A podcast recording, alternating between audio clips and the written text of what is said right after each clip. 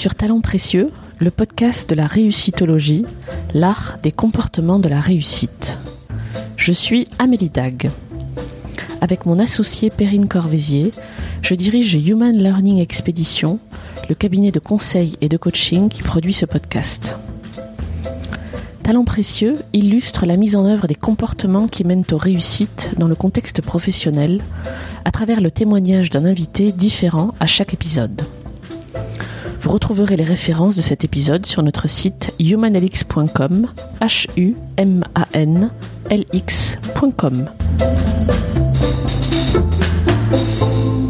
Je vais être peut-être un peu un peu pompeux, mais euh, c'est moi le patron. Euh, mais quand je dis ça, c'est pas le côté euh, c'est moi qui commande. C'est que je peux faire porter des projets, je peux porter des projets, je peux les travailler avec qui j'ai envie de le faire. Enfin voilà, c'est un peu c'est un peu ça qui, qui me plaît. John Billard est un homme qui ne prend pas l'engagement à la légère. Maire du Favril, en Eure-et-Loire, il défend la ruralité d'aujourd'hui grâce à son implication dans l'Association des maires ruraux de France au niveau départemental et national. Bien avant que le mot pandémie ne fasse partie de notre vocabulaire courant, il a fait installer dans sa commune une cabine de télémédecine. Dans cet épisode, enregistré en février 2020, John nous parle du rôle de conciliateur du maire, de travail en équipe, d'acharnement et d'épanouissement dans le service aux autres. Bienvenue à la mairie du Favril et bonne écoute. John Billard, bonjour. Bonjour. Merci de me recevoir dans votre bureau de la mairie du Favril. On est en Eure-et-Loire. Une question très simple. Qu'est-ce que vous faites dans la vie Plein de choses. J'ai l'impression, ouais. plein, plein, de choses à la fois. Euh, je travaille d'abord parce que c'est important. Je suis responsable du développement des réseaux euh, de prescripteurs pour le marché du professionnel de MMA Assurance. Ensuite, je suis maire depuis 2008 de, de cette commune de 365 habitants aujourd'hui. Je suis président de l'association des maires ruraux du département et je suis vice-président de la même association mais au niveau national en charge des questions numériques. D'accord. Vous avez une quadruple vie donc, c'est ça? Oui, enfin, je dirais que j'ai deux vies. J'ai, j'ai ma vie personnelle et puis j'ai ma vie euh, extérieure et je fais pas vraiment de distinction. Euh, on va dire dans la motivation, dans la façon dont je fonctionne, euh, dans la façon dont je j'aborde les choses euh, entre les différentes fonctions. Euh, parce qu'en fait, je ne sais pas faire les choses qui m'intéressent pas. Voilà. Donc, euh, si j'ai pas d'intérêt, je fais pas. Et comme tout m'intéresse, je fais beaucoup. Racontez-moi, à quoi ça ressemble la vie d'un élu, d'un maire, dans un village de 300 et quelques habitants? Alors pour, pour, pour ma part, parce que la, la, spécificité des, des, des, communes rurales, c'est que ou des communes en général ou des collectivités en général d'ailleurs, c'est qu'elles ont chacun leur leur particularité. C'est ce qui fait la richesse d'ailleurs de, de, de, la France, c'est cette diversité de territoires. Moi, en ce qui me concerne, euh, je suis arrivé là un peu par hasard. Euh, j'avais pas du tout l'ambition dans ma vie de devenir un jour maire, donc ça s'est fait par hasard. Peut-être euh, je reviendrai ah oui, oui, sur, avec plaisir, ouais. sur la façon dont les choses se sont passées. Euh, ma vie, c'est quoi? C'est euh, bah, une aujourd'hui, c'est plutôt tranquille parce que c'est organisé. Euh, je suis plutôt quelqu'un d'assez organisé. Et euh, c'est euh, je sais pas moi c'est du bonheur c'est euh, c'est d'abord le sens de la responsabilité. Moi j'aime ma nature fait que je suis quelqu'un qui aime bien la responsabilité c'est un travail en équipe avec un conseil municipal. Euh, on a plutôt une très bonne équipe, une bonne ambiance. Et puis surtout, c'est euh, aussi euh, ben, être au service des autres. Parce qu'en fait, on peut pas être maire. C'est un peu comme une association, que ce soit caritatif ou pas. on le fait pas pour nous, on le fait pour les autres. Euh, donc c'est au service des autres, c'est essayer d'anticiper les besoins des autres, c'est essayer de euh, de faire en sorte que la vie soit tranquille pour tout le monde et essayer de me dire bon ben euh, vu que j'ai cette responsabilité, il faut que je je prévois de faire des choses qui va faire en sorte que tout le monde soit tranquille, même des choses qui n'ont pas forcément pensé. Hein, c'est tout l'objet de ma de ma télémédecine que j'ai installée dans la mairie. Euh, on pourra en reparler aussi. Oui. euh, ça fait partie de ça, c'est une spécificité de mon caractère, c'est le côté un peu euh, toujours des projets un peu un peu fous, un peu innovants, mais c'est un moteur. Après, le, après c'est voilà, c'est beaucoup de travail, euh, pas forcément au sein de la mairie parce que ça fait maintenant 15 ans que je suis élu. Donc depuis, ben, je, on va dire, je suis un peu rodé à l'organisation. Donc euh, la, la, la, commune en elle-même demande pas non plus une grosse implication. Enfin, moi, je suis pas quelqu'un qui dit que quand on vient sonner à ma porte parce qu'il y a une difficulté, ça m'ennuie. Euh, je le fais parce que j'ai été élu pour ça, donc je le fais. Donc après, c'est pour ça que ça dépend de la personne. Et, euh, et, puis après, il y a tout ce qui est autour, parce que finalement, on parle souvent de la mairie, du conseil municipal, mais on oublie qu'autour de ça, il y a beaucoup de choses. Il y a l'intercommunalité, il peut y avoir aussi des réunions euh, euh dans des groupes de travail ou des commissions euh, à la préfecture, au département, euh, etc. Donc la mairie n'est que le point d'entrée qui vous permet d'accéder à plein de choses. puis après, tout ce qui est relationnel, avec l'école de codage de la White Code School à, la loupe, à un moment, peut y avoir aussi l'école aussi. On a une école en syndicat scolaire. Enfin voilà, il y a plein, il y a plein de sujets qui tournent autour. La mairie, c'est pas que que la mairie, c'est aussi tout ce qui va avec. C'est d'ailleurs une des difficultés aujourd'hui, c'est que euh, notamment avec l'intercommunalité, c'est qu'on a multiplié par deux ou trois le nombre de réunions euh, pour les élus, ce qui explique aussi la fatigue, la complexité, etc., etc. Donc voilà, non, non, moi c'est euh, c'est quelque chose que je pensais pas faire et que que, j'aime plutôt. Je vais être peut-être un peu euh, un peu pompeux, mais euh, c'est moi le patron. mais quand je dis ça, c'est pas le côté c'est moi qui commande, c'est que je peux faire porter des projets, je peux porter des projets, je peux les travailler avec qui j'ai envie de le faire. Enfin voilà, c'est un peu c'est un peu ça qui, qui qui me plaît. Voilà. Alors racontez-nous l'histoire. Comment êtes-vous devenu maire? En fait, c'est un peu à cause de l'appendicite. En 2005, euh, il se trouve que j'ai fait une crise appendicite. Euh, donc j'ai été opéré euh, le 30 décembre donc 2004 et j'étais donc obligé de rester chez moi pendant trois semaines après l'opération, chose que je ne sais pas faire rester chez moi. Et il se trouve que dans le même temps, quelques semaines avant, il y a eu une dissolution du conseil municipal euh, du Favril suite à une mésentente euh, au niveau du conseil. Donc le conseil a été dissous et il y a eu l'organisation d'un nouveau, de nouvelles élections municipales pour réinstaller un nouveau, un nouveau conseil. Et puis à l'époque, le maire qui a voulu reprendre la main a cherché à constituer une nouvelle liste. Et euh, il s'est dit, tiens, lui, en plus, il est chez lui, puisque j'étais. il a rien à faire. il, est, il, est en arrêt maladie, donc il est chez lui. Je vais aller le voir. Puis donc, je, lui dis, bah pourquoi pas. J'ai toujours été dans le monde associatif, hein, donc c'est pas, c'est pas un truc nouveau euh, qui, qui m'est tombé dessus sur l'implication. Et je pense que pour être totalement euh, transparent aujourd'hui, euh, paix à son âme, mais il s'est dit bon, euh, il y a un cadre là, un, un jeune qui bosse parce que j'étais jeune à l'époque. Il va pas trop nous enquiquiner euh, parce qu'il aura pas le temps.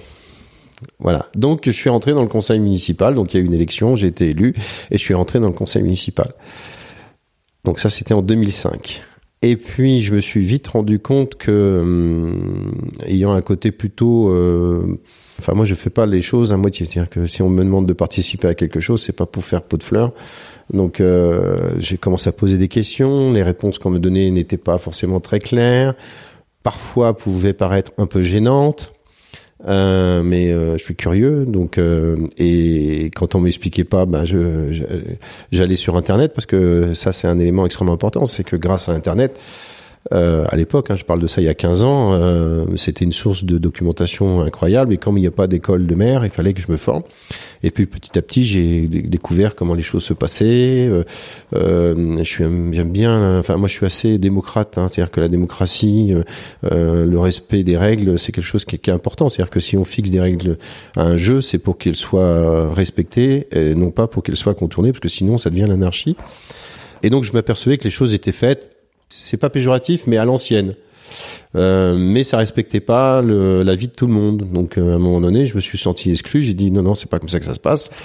Et donc j'ai commencé à euh, comment dire, à m'imposer en disant que j'étais pas d'accord. En plus, j'y arrivais avec des arguments euh, tangibles, juridiques, etc., etc. Et puis petit à petit, un certain nombre de conseillers se sont rendus compte que finalement, alors ça, il a fallu du temps parce qu'il faut faire sa place, faut se reconnaître. Enfin, ça, ça fait partie du de l'application et parce que les gens me connaissaient pas. Moi, je suis pas né au Favril. Hein. et ils se sont rendus compte que finalement ce que je disais, ce que je proposais n'était pas idiot. Enfin, et je faisais jamais en, enfin, c'est pas dans mon caractère. Moi, je suis toujours plutôt, enfin, j'essaye toujours d'être dans la construction. Il faut que ça soit constructif. Donc, il y a eu plusieurs petits dossiers comme ça, et dont un qui m'a vraiment mis euh, euh, en colère, c'est le problème de la gestion de l'eau. Et euh, l'équipe municipale euh, était en train de se faire avoir par le, le ce qu'on appelle le fermier, la fermage, et euh, par rapport au contrat de, qui avait été fait et j'étais pas d'accord et il voulait pas m'écouter. Donc là, j'ai commencé à, à m'agacer un peu et c'est pas bon quand je m'agace. Donc j'ai commencé à, à, prendre les choses en main, à faire en sorte que les comptes rendus des conseils municipaux soient oh, justes et non pas un, outil de communication, de propagande, en oubliant de rapporter les questions que je posais, les réponses que je n'avais pas, euh, etc., etc. Bon. Et puis arrivé 2008, euh, et les élections, euh, je me suis dit bon bah comme je suis pas d'accord avec la façon dont les choses se passent, donc c'est facile de dire on n'est pas d'accord. Euh, donc je me suis dit bah voilà je vais me présenter. Et c'est comme ça que c'est, je me suis présenté aux élections en 2008. Alors c'était un grand un grand moment parce que pas historique de la commune, je connaissais pas énormément de monde. donc j'ai fait une vraie campagne de municipale pour un village de 350 habitants, c'était un petit peu, euh, un petit peu, euh, on va dire, euh, comme on dit aujourd'hui, pas disruptif, mais ça, ça a secoué un peu parce que j'ai utilisé tous les outils de communication que je connaissais. J'ai fait une réunion publique, j'ai fait du porte-à-porte, enfin, quelque chose qui avait jamais été fait. Et puis voilà, puis j'ai été élu. C'était pas prévu, mais au moins les choses, je les faisais, je les ai mises après en place comme je souhaitais. Alors il y a eu beaucoup de travail au départ à faire euh, dans les finances notamment, parce que c'était pas c'était pas beau à voir, dans le bâtiment que, dans lequel on est, qui était euh, une ruine totale. Que dommage parce que c'est un bâtiment historique sur, pour le Favril qui a été euh, construit euh, avec des dons qui, a été fait, qui ont été faits par le marquis d'Aligre et qui a toute une histoire, hein, qui a quand même plus de 200 ans. Donc il fallait pas que ce bâtiment qui est un élément patrimonial du Farine, parce que le Farine a la particularité hein, d'être très étendu. Enfin, quand vous êtes arrivé, vous n'avez pas vu de cœur de village. Il n'y a pas de cœur de village. Donc, on a 39 hameaux. Il y a plein de petits hameaux. Il n'y a pas de, voilà.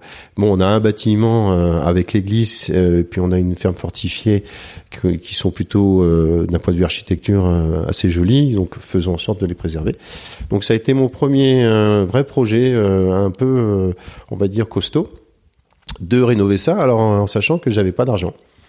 Donc c'est là que le travail de maire euh, est, important parce que c'est euh, on passe notre temps à aller chercher des sous, à aller pleurer, euh, à monter les dossiers, à se battre, voilà.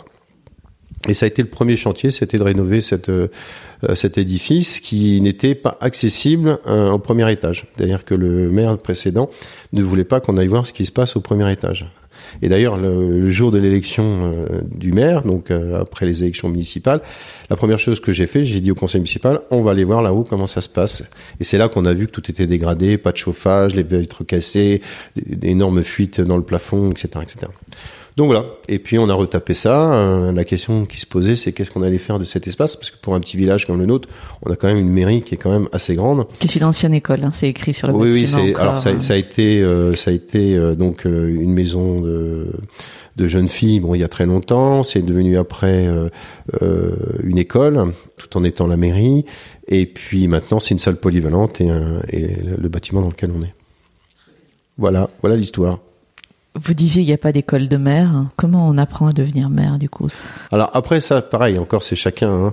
Moi, je, remercie euh, Internet. euh, je me souviens d'une première intervention que j'avais fait à Ruralitique, euh, à Aurillac. C'est un, une espèce de grand sing-song sur le numérique euh, rural. J'avais dit, j'avais dit que c'était grâce à Internet que j'étais devenu maire parce qu'effectivement, euh, quand vous êtes un peu dans l'opposition, on va pas vous donner les moyens, vous aider pour en savoir un peu plus.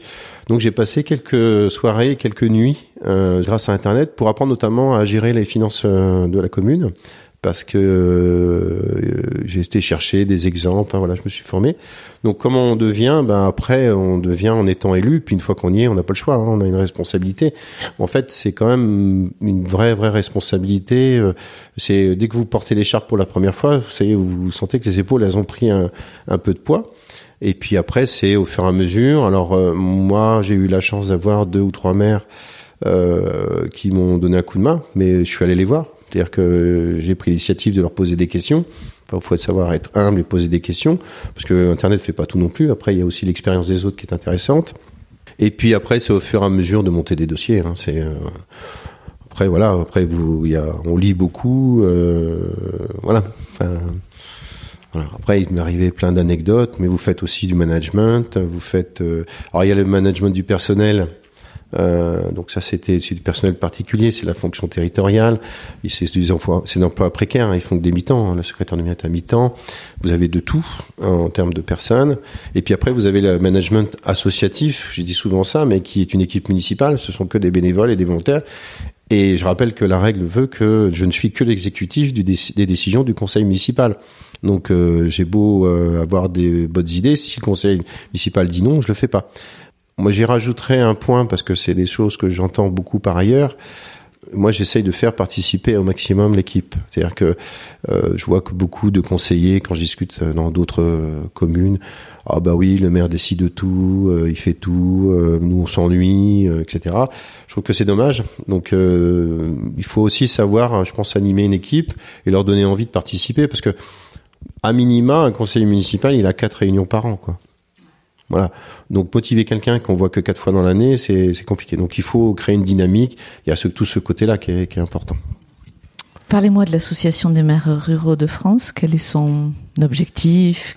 L'Association des maires ruraux de France, c'est une association qui a été créée en, en 1972 euh, à cause de la loi Marcelin. Alors, la loi Marcelin, c'était une loi qui a eu la première idée de vouloir supprimer les communes.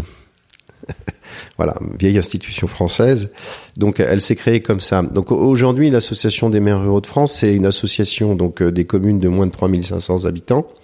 Donc principalement des petites communes, comme on dit, et pas des petits maires. Euh, Attention. Oui, ouais, non, c'est important. Euh, et qui euh, qui défend la ruralité au sens que on a force en, en vue de Paris, souvent c'est ça, ou des grandes métropoles, on a une vision de la ruralité qui est quand même euh, qui est quand même celle d'hier quoi. C'est euh, des ploucs, c'est des paysans, euh, ils connaissent rien, etc. nous, notre vocation, surtout ces dix dernières années, c'est plutôt de dire que la ruralité déjà elle a sa place dans le territoire national. Et c'est fini, c'est plus la ruralité d'hier. D'ailleurs, si cette image elle a été portée à, tort ou à raison, enfin sans jugement encore une fois, parce que c'était principalement des agriculteurs qui représentaient la majorité des élus de la France rurale, ce qui était logique d'ailleurs. Aujourd'hui, ils ne représentent que 2% des élus. Donc voilà, c'est et puis euh, la société a changé. Et il faut qu'on donne une vision qui soit un peu plus, euh, comment dire, moderne de, de la ruralité. Euh, et ça, c'est notre combat. Aujourd'hui, euh, on n'est plus la ruralité d'hier. On a les mêmes besoins, que ce soit qu'on habite en ville ou à la campagne, on a les mêmes besoins. Donc moi, je suis sur toutes les questions numériques, que ce soit euh, le téléphone mobile, la fibre optique. C'est des choses qui aujourd'hui permettent aussi à transformer le ce pourquoi on vient à la campagne. Mais il y a aussi parce qu'il y a un cadre de vie qui, qui, qui n'existe pas dans les grandes métropoles. Et puis la société s'est transformée euh, ces 20, 20, 30 dernières années avec ce qu'on appelle la métropolisation de la France. C'est-à-dire que on a plutôt axé euh, sur euh, les grandes métropoles, à un tel point qu'on a même euh, organisé les transports ferroviaires avec des DGV, c'est-à-dire qu'on s'est on s'est concentré à construire des grandes lignes de TGV pour relier les grandes métropoles entre elles, mais on a oublié qu'au milieu des 5 ou entre 5 et, et 6 grandes métropoles françaises, il y avait encore plein de villages. Euh, donc voilà, c'est un peu ça qu'on défend. Et puis après, alors je vais pas rentrer dans le détail, mais il y a des, écarts qui sont importants. Les dotations qui sont données par l'État euh, aux communes euh, ne sont pas les mêmes aux, aux, zones urbaines et aux zones rurales. Donc on est un petit peu, on est un petit peu moins riche. Or, on a les mêmes besoins. Autre élément important, tout est basé en France sur tout ce qui est financier, tout, en fait tout ce qui, qui, qui permet d'organiser depuis Paris un certain nombre d'aides ou d'apports financiers est basé sur la démographie, donc sur la population, y compris les élections, euh, les sénatoriales, euh, les, euh, les parlementaires en général. Or, il y a un, un point qui est important, c'est aussi de prendre le côté géographique du territoire. C'est-à-dire que c'est pas parce que vous avez moins d'habitants euh, que vous avez moins de besoins, parce que vous avez en contrepartie, souvent en campagne, une surface à gérer qui est beaucoup plus importante. C'est-à-dire que quand, euh, je prends l'exemple souvent de l'eau, quand euh, avec 100 mètres de canalisation d'eau à Paris, vous alimentez 600 personnes, moi, il me, faut, il me faut 13 kilomètres. Voilà. Donc c'est pas c'est pas les mêmes les mêmes les mêmes rapports, mais il n'y a pas d'égalité entre entre les différentes dotations. Donc, voilà, c'est contre tout ça, et puis c'est aussi pour prendre en considération le rôle de l'élu. Ça, ça on l'a fait émergé au moment de la crise des Gilets jaunes, quand on a lancé euh, les cahiers de doléances et, des, et de propositions à mettre dans nos mairies. On s'est vite rendu compte, et l'État aussi s'est rendu compte, le gouvernement s'est rendu compte, que finalement, en France, il y avait un tas de populations qui étaient extrêmement intéressées pour aller dire dans les mairies, c'est-à-dire cette notion de proximité, partout en France, sur la majorité du territoire français, qu'il y avait plein de Français qui avaient des choses à dire.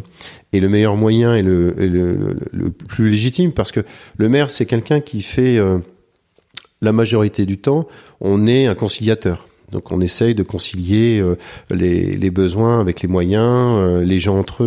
Euh, enfin voilà, c'est vraiment. Et là, on avait un rôle de conciliateur important puisqu'en fait, il fallait réconcilier un petit peu les Français avec la politique du président de la République à l'époque, qui avait plutôt une réputation de dénigrer un peu le rôle des petits élus, des choses comme ça et euh, il fallait rapprocher. Donc on s'est rendu compte que finalement cette répartition géographique française, très spécifique française, avec euh, 36 000 communes et ses maires, ça pouvait avoir un rôle intéressant. Donc ça, c'était un, un, des éléments. Donc voilà un petit peu tout ce sur quoi on, on se bat. Aujourd'hui, on se bat sur le problème de la désertification médicale, alors qui était au départ basé sur le fait qu'il n'y avait pas assez de médecins par rapport au territoire parce qu'éloigner la campagne, etc. On s'aperçoit aujourd'hui qu'il y a aussi des problèmes en ville. Mais on a toujours cette problématique d'attractivité, parce qu'aujourd'hui, les médecins euh, ne viennent plus dans nos campagnes pour deux raisons. Enfin, il y a plein de raisons, mais deux raisons essentielles. C'est que la première, ils ont changé la façon de travailler. La profession s'est féminisée, ils veulent moins travailler, ce qui encore une fois, euh, pose pas de souci. le sens qu'il faisait 70, 80 heures par semaine, c'était beaucoup, et euh, il se déplaçait. Enfin, le médecin de campagne, comme on a pu le connaître euh, avant, c'est fini ce temps-là. Aujourd'hui, ils veulent avoir une vie comme un cadre supérieur. Ils veulent pouvoir faire du télétravail, ils veulent pouvoir pas travailler le mercredi, etc. Donc ça, c'est très légitime. Sauf qu'aujourd'hui, c'est un problème de santé publique. Donc, euh, donc ça, c'est le problème du changement de la profession. Et puis après, euh, ils veulent aussi euh, avoir un cadre de vie, ce qui est aussi très légitime, avec tous les services qui vont avec comme tout, beaucoup de Français. Hein. Euh, C'est-à-dire que quand ils vont, ils veulent pouvoir accéder rapidement au boulanger, ils veulent aller à la pharmacie, ils veulent aussi, euh, alors ça c'est simple, mais ils veulent aussi aller au théâtre, au cinéma, euh, ils veulent une garderie, enfin ils veulent un tas de choses, et ça on peut pas le trouver dans nos campagnes. Donc ils viennent plus s'installer chez nous. Donc c'est pour ça que en ce moment, on peut aussi réfléchir à d'autres euh, d'autres systèmes euh, alternatifs comme la télémédecine que je porte. Euh. Parce que nous allons en parler effectivement. Voilà, les, les maires ruraux de France, c'est c'est ça, c'est prendre en considération un besoin démocratique et d'exercice de la démocratie euh, de notre pays et à travers son maillage d'élus, que sont les maires. Donc supprimer euh, supprimer euh, les maires, c'est euh, c'est pas supprimer juste de dire on est conservateur, on veut garder nos mairies, c'est que c'est un lien. Moi j'aime beaucoup ce que dit Vanik Berberian, le président des maires Euro-France. Il dit il faut se poser juste la question de, de la commune est-ce qu'elle est utile ou est-ce qu'elle n'est pas utile? Si elle n'est pas utile, bah, c'est pas la peine de la garder. S'il est utile, il faut se poser la question de la conserver. Et voilà. Donc aujourd'hui, on a fait, je pense qu'avec euh, ces derniers mois, on va dire, euh, et la crise des Gilets on a fait la démonstration de notre, utilité. Et puis, on est, on a tendance à tout éloigner aujourd'hui, et on s'est rendu compte aussi sur le plan euh, électoral que plus vous éloignez l'élu du concitoyen, plus ça en désintéresse. C'est pour ça que le maire est l'élu le, préféré des Français, parce que c'est lui qui est le plus en proximité. Moi, j'ai pareil, dans, dans, j'ai quelques théories sur le sur le sujet, mais euh, en étant tout ça, je l'ai découvert ou analysé euh, euh, avec le recul sur le, le, rôle du maire, parce que je me pose toutes ces questions. Enfin, c'est souvent que la question revient.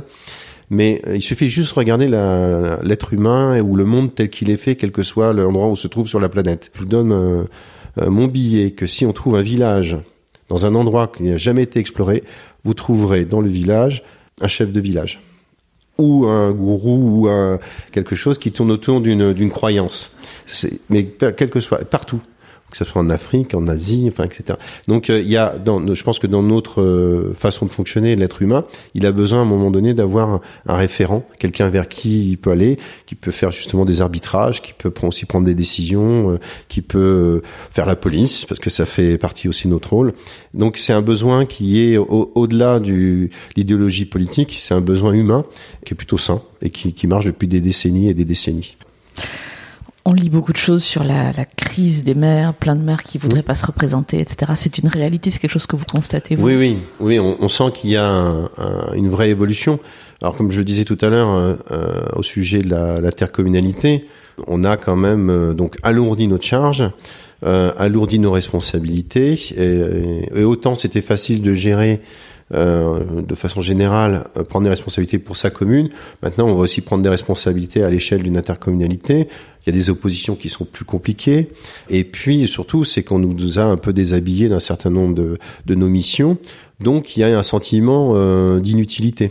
C'est-à-dire qu'on se sent complètement inutile parce qu'on peut plus décider d'un certain nombre de sujets. Alors, le paradoxe de tout ça, c'est que normalement, c'est nous qui le décidons puisque nous sommes réunis au sein de l'intercommunalité pour décider ensemble et faire des choses qu'on peut pas faire tout seul. C'est la définition de l'intercommunalité. C'est faire à plusieurs ce qu'on peut pas faire tout seul. Mais euh, là-dessus, euh, des grands, on va dire des, des, personnes qui ont fait des grandes écoles à Paris, ont décidé avec des tableurs Excel de faire des tableaux croisés dynamiques et de se dire euh, finalement, euh, si on arrivait à faire faire à tout le monde la même chose de la même manière partout et en faisant des grosses structures, ça allait vachement bien fonctionner et euh, est née la loi NOTRe, la fameuse loi NOTRe, euh, qui est venue euh, imposer un modèle à tout le monde, sans se poser la question de savoir si ça s'adaptait à la fois aux besoins, à la fois à l'envie et à la fois au territoire. Donc ça, ça a fait beaucoup, beaucoup, beaucoup de mal, euh, puisque là où on avait des petites intercommunalités, où ça se passait très bien, euh, avec des compétences qu'ils avaient choisies, alors ça se passait très bien pour nous.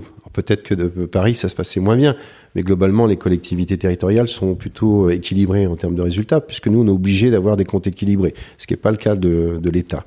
Ils ont décidé de faire des, des intercommunalités forcées, en imposant des règles euh, là où vous aviez une intercommunauté à 4000, 5000 habitants qui marchait très bien parce que 4000 et 5000 habitants par rapport à l'endroit où se situait, par rapport à la, la, géographie, par rapport à, par rapport à la population et, et les communes, c'était finalement gros. C'était en fait c'était euh, gros parmi les petits. Euh, mais non, on a imposé euh, des 15 000 habitants. On a fait la loi NOTE a fait aussi les a supprimé les cantons. On avait des cantons historiques. Encore une fois, c'est pas du conservatisme, hein, mais la société française depuis la Révolution s'est organisée autour de ces cantons, ces départements. Donc ça a créé derrière euh, des bassins de vie. Euh, donc il y a toute une organisation. Et puis ils ont décidé que finalement il fallait regrouper deux cantons ensemble. Donc vous avez des cantons aujourd'hui, il faut une heure pour traverser le canton, alors qu'avant, euh, voilà. Enfin, c'est des choses qui ne sont euh, que théoriques et qui ne tiennent pas compte de chaque réalité. Et c'est pour ça qu'aujourd'hui, on a plutôt un gouvernement qui fait un retour en arrière, avec euh, d'abord la prise en considération du rôle du maire avec la dernière loi qui a été votée avant Noël, qui s'appelle engagement et proximité. Il y a eu quelques avancées, il faut être honnête avec ça. Et puis là, il y a une nouvelle loi qui s'appelle la loi 3D, qui est la loi de la décentralisation. Mais je ne sais pas ce que ça va donner, mais on voit bien que finalement, il vaut mieux qu'on revienne en arrière. Finalement, il suffit juste de faire confiance aux élus. Hein. Ils sont pas si idiots que ça. Et puis, comme l'intelligence collective est toujours plus forte que, que le reste, je, je pense qu'on a plus de chances d'y arriver. Donc voilà, c'est un peu, un peu ça qui s'est passé ces derniers temps. Alors, notre podcast s'intéresse aux réussites, au sens large du terme. Euh, et j'aimerais bien que vous me donniez votre définition de la réussite. Pour moi, la réussite, c'est euh, d'abord un, c'est de faire ce que ce que j'ai envie, mais c'est pas un caprice. C'est-à-dire que c'est c'est d'aboutir à un projet que j'ai envie euh, euh, de faire. C'est-à-dire que je me suis fixé un objectif et j'ai réussi quand j'ai atteint cet objectif. Voilà. Donc euh, pour moi, c'est ça la réussite. Après la réussite, c'est pas moi, c'est pas de l'argent, c'est peut-être un peu de carrière quand même. Mais mm, avec l'âge, maintenant, je commence à être un peu vieux. C'est plutôt euh, l'épanouissement. J'ai réussi si ce que je fais m'apporte et m'épanouit. Le reste, après, c'est euh, pour moi, c'est illusoire. Ça n'a pas, ça n'a pas d'intérêt. Pour moi, c'est ça la réussite. D'accord, très bien. Alors, dans ce contexte-là, est-ce que vous pourriez me parler d'un épisode ou d'un d'une période de votre vie professionnelle au sens large, j'inclus votre vie d'élu euh, et de représentant, euh, au cours duquel vous avez eu l'impression de réussir, de toucher du doigt cette réussite dont vous venez de parler. Oh, J'ai fait tellement de choses et je viens tellement loin que ça serait des heures pour que je vous raconte. euh. Bah, j'ai réussi à être celui que je ne voulais pas être. Disons que je viens entre guillemets d'une famille, on va dire plutôt modeste, plutôt plutôt pas très intellectuel. Enfin voilà, et je voulais sortir de ça. Maintenant, j'étais pas très très fort et fait surtout pour les études, donc j'en ai pas fait beaucoup. Donc il fallait que j'arrive à, j'y accède autrement. Donc en fait, j'ai beaucoup travaillé. Enfin, j'étais pas fait pour les études, mais j'ai beaucoup travaillé. Bon, je suis plus dans le faire que la théorie. Euh, et puis après, j'ai créé beaucoup d'opportunités. C'est-à-dire que je crois pas au hasard. J'aime bien le terme qui dit si on veut avoir des opportunités, il faut être soi-même une opportunité. Donc il faut créer ces opportunités. Et euh, ce qui m'a permis euh, ces opportunités de faire de porter des projets. Donc pour moi c'est plutôt plus qu'une réussite, c'est un tas de petites réussites qui s'additionnent les unes aux autres. C'est-à-dire que chaque étape qui a été franchie, c'est une réussite.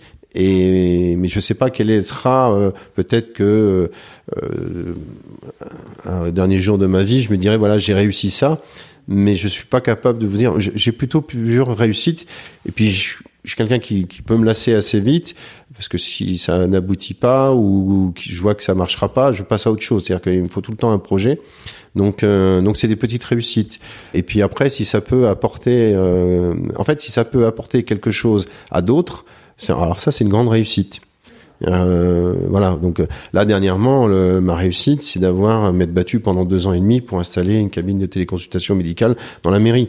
Mais c'est deux ans et demi de combat donc d'acharnement, d'opiniâtreté. Bon, je suis un peu têtu, euh, mais c'est quand j'ai une idée, je vais aller jusqu'au bout.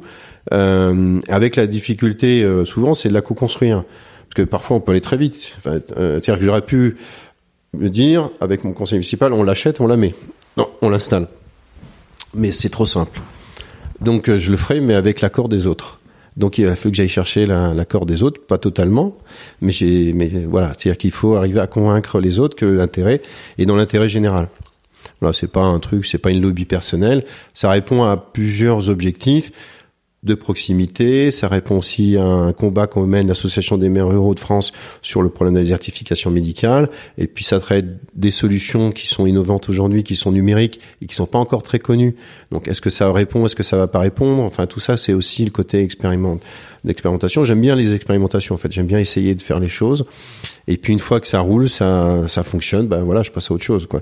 J'ai pas une réussite. Voilà, je pense que la définition c'est plutôt un tas de petits projets, un tas de petits qui, qui relance la machine à chaque fois. Mhm. En tout cas, de l'extérieur, l'installation de cette cabine est considérée comme une réussite parce que j'arrête pas d'entendre parler localement. Donc, donc parlez-nous de ce projet. D'où vous est venue l'idée? Depuis quand est-il en place? Alors l'idée, elle est venue du jour où euh, mon médecin est parti à la retraite mm. et que pendant six mois, euh, à chaque fois que je téléphonais pour prendre un rendez-vous, c'est la question, c'est est-ce que vous êtes le patient du docteur euh, machin? Et à la réponse, ben non, ben il prend pas de nouveaux patients. Mm. Et puis évidemment, vous en parlez autour de vous. Et quand les gens commencent à venir, ah bah oui, ben moi aussi, ben moi aussi, ben moi aussi. Je dis, il faut qu'on trouve une solution. Euh, donc il se trouve que effectivement je m'occupe de toutes les questions numériques. Donc le numérique c'est un champ qui est aujourd'hui extrêmement vaste. Et j'avais rencontré euh, Franck Bodino qui est docteur et qui a créé la cabine H4D. Euh, et surtout, elle avait un truc intéressant, complètement différent de toutes les solutions qui existent aujourd'hui, c'est qu'elle permet d'avoir une téléconsultation sans médecin ou professionnel de santé à côté de vous. Surtout professionnel. Aujourd'hui, on a beaucoup de systèmes pour qu'il soit euh, entre guillemets reconnu, remboursé, etc. Il faut que vous ayez un pharmacien, une, infirmière, etc. Là, en l'occurrence, il n'y a pas besoin. Euh, puisque vous êtes dans une cabine et puis vous êtes en visioconférence avec un médecin et, et, on avait une patiente ce matin qui est encore partie très ravie. Donc il y avait ça. Et en même temps, euh, la MRF porte cette problématique de désertification médicale. Et le meilleur moyen de savoir si c'est quelque chose qui peut fonctionner, qui peut répondre à un besoin, c'était de le tester. Mm-hmm.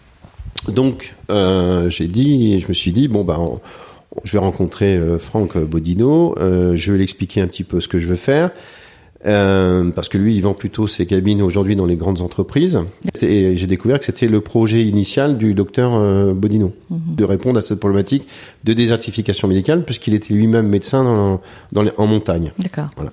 Donc, euh, ça a été le premier combat parce que l'agence régionale de santé avait d'autres idées pour moi qui n'étaient pas idiotes, mais qui répondaient pas à ce que je voulais euh, tester, expérimenter, et en quoi ça pouvait répondre à un besoin de la ruralité. Donc ça a été le premier combat, donc j'ai fini par obtenir un, accord de principe, et donc voilà, on a installé le, la cabine au mois d'août. On a ouvert au public le 7 octobre et aujourd'hui, on a à peu près, en moyenne, on a un, un patient par jour d'ouverture de la mairie. Donc, ce qui est un bon début. Puis on voit que ça commence à augmenter J'entends énormément de persévérance dans, dans cette histoire. Comment vous avez fait pour réussir ça? Vous êtes appuyé sur quoi? En vous? Sur ma conviction. Enfin, c'est-à-dire que je pense pas être têtu. Je suis plutôt, comme on me dit, opiniâtre. Et puis, je suis euh, militant. Enfin, euh, je, je, veux me battre pour des causes. Je trouve que euh, le problème de la santé aujourd'hui, c'est d'une injustice totale. Au cours des deux dernières années où j'ai travaillé sur les sujets, j'ai rencontré donc euh, des tas de gens, enfin voilà, des tas de professions. J'ai entendu des choses d'un scandale total de, de professionnels pour moi, on n'est pas dans un métier mercantile, quoi. Et euh, malheureusement, il y a beaucoup de ça. Moi, je rêverais carrément aujourd'hui. Je suis arrivé à là, hein, à, ce, à, ce, niveau aujourd'hui de persuasion. Il faut salarier tous les médecins euh, et puis qu'on rende obligatoire là on les, les, installe. Alors, je sais que ça plaît pas quand je dis ça. Encore une fois, je comprends que certains souhaitent changer leur façon de travailler, puisque ça a été le cas de beaucoup de professions. Euh, c'est aussi la question qu'on soulève par la pénibilité. Je trouve que c'est effectivement un vrai sujet mais finalement tout le monde trouve que quelque chose est pénible. Vous voyez, hein, tenir le micro depuis 10 minutes, c'est pénible. non, mais je veux dire, à un moment donné, c'est là. Je veux dire, où est la, la juste mesure? Mais aujourd'hui, on a un problème où des gens ne se soignent plus et on va vers la catastrophe parce que euh, en, France, on a un défaut, c'est qu'on est dans le curatif mais pas dans le préventif. Donc, si le curatif, il est même pas en mesure de pouvoir répondre aux besoins, qu'en est-il du préventif? C'est-à-dire que dans quelle société, euh, dans quel état vont être les Français? Dans 10-15 ans parce que tout ce qui sera préventif, on n'aura jamais pu euh, y répondre. Puis après, c'est de l'injustice parce que euh, euh, bah, si vous connaissez pas, si vous n'avez pas un réseau, si vous n'avez pas les moyens, euh, d'un point de vue social, c'est scandaleux. C'est-à-dire que si, si vous n'avez pas d'argent, parce qu'on est quand même sur une médecine à deux vitesses, quoi qu'on en dise, euh, on donne pas les mêmes chances à, à, tout le monde. Et je, trouve, je crois que la santé, c'est un, un élément important. Et ça me met en colère en sachant qu'il y a aujourd'hui des solutions. C'est-à-dire que euh, je dis pas que le numérique il est là pour remplacer euh, les choses, il est là pour faciliter. C'est-à-dire que si le numérique est une contrainte, il faut arrêter. Si le numérique nous permet de mieux vivre et de mieux nous adapter par rapport à la vie que l'on souhaite, faisons-le. Les médecins veulent moins travailler. On leur offre la possibilité qu'on offre aujourd'hui de plus en plus, même à d'autres activités, c'est de faire du télétravail.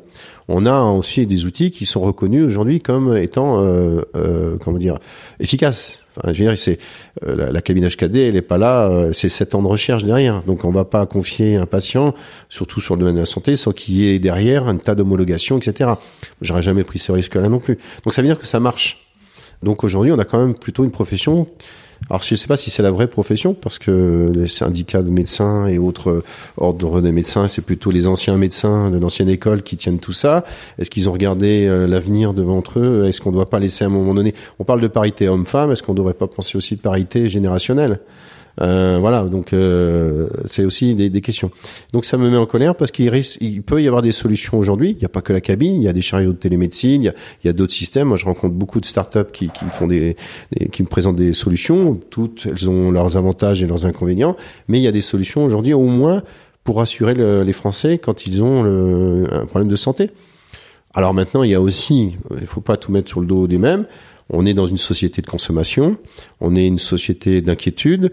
Donc dès que vous avez quelque chose, ben, vous voulez être rassuré euh, sur le fait est-ce que c'est grave ou pas grave, docteur, parce que c'est la première question euh, qu'on pose. Donc si on a des moyens juste pour dire écoutez c'est pas grave, vous pouvez attendre trois semaines pour votre rendez-vous. Si on peut déjà régler ce problème, on va régler un grand un nombre de d'inquiétudes. Voilà. Et je rappelle une chose aussi à chaque fois. Nous, on a eu l'avantage d'avoir mis en place les cahiers de doléances. Donc on a eu très vite le retour des demandes des Français qui ont répondu, pas tous les Français, mais une grande majorité. Une des premières demandes, c'est le problème de l'accès aux soins. On l'oublie ça. Euh, ça doit faire partie la, des trois premières demandes, l'accès aux soins. Donc ça veut dire que c'est un vrai phénomène social. C'est une bombe à retardement d'un point de vue euh, politique. Cette opiniâtreté, c'est votre terme, cette, euh, cette colère que vous avez en vous, cette volonté de vous battre contre l'injustice, on le sent très fort. Vous avez toujours eu ça en vous? Oui. Vous êtes né avec? Ah oui, oui. Ok. Ah oui, oui, oui, je peux vous raconter une anecdote qui fait rire ah oui. plein de monde. euh, mon premier boulot, c'était euh, à Paris. Et j'étais embauché pour faire euh, un peu l'homme à tout faire. Euh, enfin, j'avais 19 ans, hein, j'étais jeune, même 18 ans j'avais. Et j'étais rentré dans une petite compagnie d'assurance à Paris. Et je faisais le courrier, je rangeais les archives, enfin le, etc. Et euh, donc euh, tout jeune, et j'étais en, je remplaçais quelqu'un qui était parti en congé maternité, donc c'était un CDD. Hein, et euh, il y avait eu un, un problème parce que dans cette, cette petite société, pour éviter que les gens aillent à la banque chercher retirer des sous, etc. C'était pas encore, il y avait pas à l'époque encore tous les distributeurs comme aujourd'hui, mais souvent le vendredi, avant que le week-end arrive, ben, je m'absente une heure, etc. Donc on avait décidé à l'époque de faire une cagnotte. Et quand on voulait retirer de l'argent, on avait notre cagnotte. C'est moi qui allais chercher l'argent entre guillemets. Et puis c'était avec cette cagnotte, il me faisait un chèque. Enfin, c'était un truc qu'on avait organisé. Et le PDG à l'époque, enfin le directeur général à l'époque, avait décidé de supprimer ce truc. Et donc moi, 19 ans, je suis allé voir et je, me suis. Alors tout le monde râlait, hein, tout, ah, c'est ah, c'est pas normal, c'est dégueulasse. Et, moi, ça m'arrangeait bien aussi. Hein. Donc je suis allé le voir et puis euh, j'ai négocié avec lui. Ça m'a valu que la, mon CDD a été reconduit, donc j'ai rebossé un an de plus. Et alors que j'avais que 19 ans, que j'avais que main plein dans l'entreprise, l'ensemble du personnel, on devait être une trentaine de personnes dans l'entreprise. Enfin, c'était un, une succursale d'une entreprise, une, une compagnie d'assurance belge ils voulaient tous que je sois délégué du personnel. Tiens donc. J'ai dit bon, 19 ans, enfin à l'époque. Euh, bon, puis à l'époque, je crois que je mesurais pas vraiment, etc. Mais c'est voilà, voilà le genre de. J'avais trouvé complètement injuste. D'ailleurs, j'avais dit, je me souviens très bien, je me revois à la scène en plus, et j'avais dit, vous pouvez faire ce que vous voulez, mais votre décision, elle est injuste. Et donc c'est ça qu'il l'avait fait, qu'il a dit bon ben on le laisse. Et encore une fois, j'ai fait plaisir à tout le monde. On a tous en tête le nom d'une personne qui nous a impressionnés dans notre vie professionnelle ou mm. dans notre vie, on va dire, euh, euh, à l'extérieur de la maison, pour être, pour reprendre votre expression de tout à l'heure, sans forcément nous dire, je suis sûr que vous avez quelqu'un en tête, sans forcément nous dire qui c'est. Est-ce que vous pouvez me dire en quoi elle était particulière cette personne? Qu'est-ce qu'elle faisait de ah, différent Ah, ça c'est. Qu'est-ce qu'elle fait de différent? Je peux citer son nom. Euh, C'était, j'ai été inspecteur d'assurance pendant sept ans et j'avais donc un directeur euh, c'est vraiment quelqu'un que j'ai beaucoup beaucoup aimé parce que c'est quelqu'un qui était justement euh, qui m'a fait confiance. Euh, alors j'ai un parcours un peu particulier, ce qui explique aussi euh, que les choses sont peut-être pas faites, mais il avait surtout il avait ce côté ferme, mais aussi d'un cœur extraordinaire et beaucoup dans la pédagogie. En gros, euh, il était dans l'accompagnement. Donc euh, c'était quelqu'un qui qui était brillant, euh, enfin qui connaissait plein de choses surtout, avec qui on parlait de tout. Il n'y a pas que du boulot, c'est-à-dire que je trouve que dans des, moi je travaille dans un gros groupe aussi, dans les entreprises parfois. Euh, quand on regarde, peut-être c'est générationnel, mais quand je les écoute, des fois, ils sont dans le boulot, le boulot, le boulot, le boulot, le boulot, le boulot, le, enfin tout, tout dans les critères euh, KPI, euh, etc. Euh, ils ont aucune ouverture vers l'extérieur. Ils n'arrêtent pas de juger la société, les comportements clients avec à, travers à travers des statistiques marketing qu'à travers la vie. Alors je ne dis pas qu'il faut encore une fois supprimer l'un par rapport à l'autre, mais il faut complémenter l'un par rapport à l'autre. Justement, l'application dans la vie municipale, associative, etc. Ça permet au moins de faire un truc qu'on parle dans toutes les formations de management, sortir du cadre. C'est-à-dire que si on n'est pas capable de sortir du cadre déjà dans son entreprise, ah, si on n'y arrive pas, allons voir ce qui se passe à l'extérieur. L'extérieur aussi intéressant. Euh, voir observer la société de l'extérieur pour tout domaine, que ce soit euh, d'un point de vue commercial ou que ce soit d'un point de vue économique, ou que ce soit d'un point de vue stratégique, etc. Observer la société aussi par l'extérieur, ça permet aussi d'anticiper des besoins, des comportements, etc., etc. Donc voilà. Et, donc euh, je reviens à, à, Michel. Et Michel était quelqu'un qui avait une culture extraordinaire, une connaissance du monde assez extraordinaire. Il voyageait beaucoup, il lisait beaucoup, etc.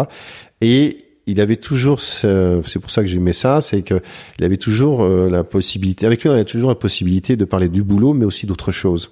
Puis voilà, et puis il m'a accompagné. Euh, on s'est beaucoup engueulé. Euh, euh, euh, J'étais plus jeune, comme je disais tout à l'heure, donc plus sanguin. mais on a toujours trouvé à, à faire les choses ensemble et toujours dans le compromis ou mais dans le compromis au bon sens du terme. Pas on trouve un accord parce qu'on n'a pas trouvé d'autre accord. C'est que on s'est mis d'accord parce qu'on avait tous les deux une vision. Et voilà, donc c'est un, grand bonhomme qui est, qui, qui est parti et qui, qui m'a beaucoup beaucoup marqué. Est-ce qu'il y a des choses que vous auriez aimé apprendre plus tôt dans votre parcours? Oui, oui, qu'il fallait travailler à l'école. Et ouais, parce que j'aurais gagné dix ans de, de ce que je fais aujourd'hui, ouais. Et c'est ce que j'essaye d'expliquer à mon fils et j'ai du mal. Maintenant, je, je, me vois à travers lui. Et... Mm. Bon, voilà. Après, euh, non, non, oui, oui, je, je, je ça c'est quelque chose que j'ai perdu dix ans. Oh, perdu. J'aurais sans doute fait plus vite ce que j'aime faire aujourd'hui, quoi. Mais bon. Après, c'est pas un regret, mhm. mais c'est vrai. Mais euh, à l'époque, j'en étais pas capable et j'en ai, enfin, j'avais pas envie, quoi. Je suis capable, je, pense que tout le monde me le disait, mais envie, c'était autre chose. Moi, je base beaucoup de choses sur l'envie. Hein. Oui, vous en parlez beaucoup. Hein. Euh, et du coup, c'est ce que vous diriez à un jeune qui entrerait sur le marché du travail aujourd'hui Alors oui et non, parce que euh, vous avez employé un terme important, ce que je dirais à un jeune. Moi, je suis sûr que plein de gens me l'ont dit, et sans doute, je me revois euh, beaucoup de mes profs, et, euh, instituteurs ou professeurs, euh, qui m'ont dit a beaucoup de capacités, mais mais donc donc ils m'expliquaient. Je suis sûr qu'ils m'ont expliqué tout ça. J'ai jamais entendu. Donc je sais pas si je le ferai. Par contre, ce que j'essaie d'expliquer, mais ça marche pas avec mon fils, donc je suis pas donneur de leçons dans le domaine. C'est justement, j'explique que si demain on veut faire quelque chose dont on a envie, malheureusement, on est dans une société aujourd'hui où il faut avoir, il faut travailler dur avant sur de la théorie, sur des trucs dont on a l'impression qu'ils ne servent à rien. Après, on s'aperçoit qu'il y a des choses qui servent, mais, ça, on, on l'apprend qu'après. La première chose que je demanderais à un jeune, c'est qu'il cherche vraiment ce qu'il a envie de faire, quoi. Parce que quand vous avez encore une fois envie de faire quelque chose, vous donnez les moyens. Au problème aujourd'hui de notre jeunesse, c'est qu'elles ont peu d'envie. Je donne pas de leçon. Je leur dis juste que de toute façon, s'ils bossent pas maintenant, ils seront obligés de bosser après. Voilà. Comment vous faites pour vous ressourcer, vous, pour, euh, pour trouver de retrouver de l'énergie? Je pense que je suis hybride. C'est au sens du véhicule. Oula. Parce que, euh, parce que j'ai rien d'autre euh, qui me permet de me ressourcer. En ce sens que c'est ça qui m'alimente. D'accord. C'est-à-dire que, en fait, quand je m'arrête, je m'ennuie. Mmh. Et, et, mais c'est rigolo parce que enfin la question euh, me fait écho. Il euh, y en a qui vont dire, bah moi je voyage, euh, moi je sais pas. Enfin voilà. Moi je crois que c'est, je suis comme un moteur hybride, c'est-à-dire mhm. que c'est le fait de faire qui fait que ça me motive à faire. Mhm. Et donc il faut pas que je m'arrête. Parce que si je m'arrête, je déprime. Et c'est la grande inquiétude de ma femme si demain j'étais pas réélu. Parce qu'elle me reproche beaucoup d'avoir une vie aussi compliquée, pas compliquée, aussi intense par rapport à toutes mes responsabilités. Mais d'un autre côté, elle se dit, mais si demain t'as plus tout ça, tu vas faire quoi? Mhm. Voilà.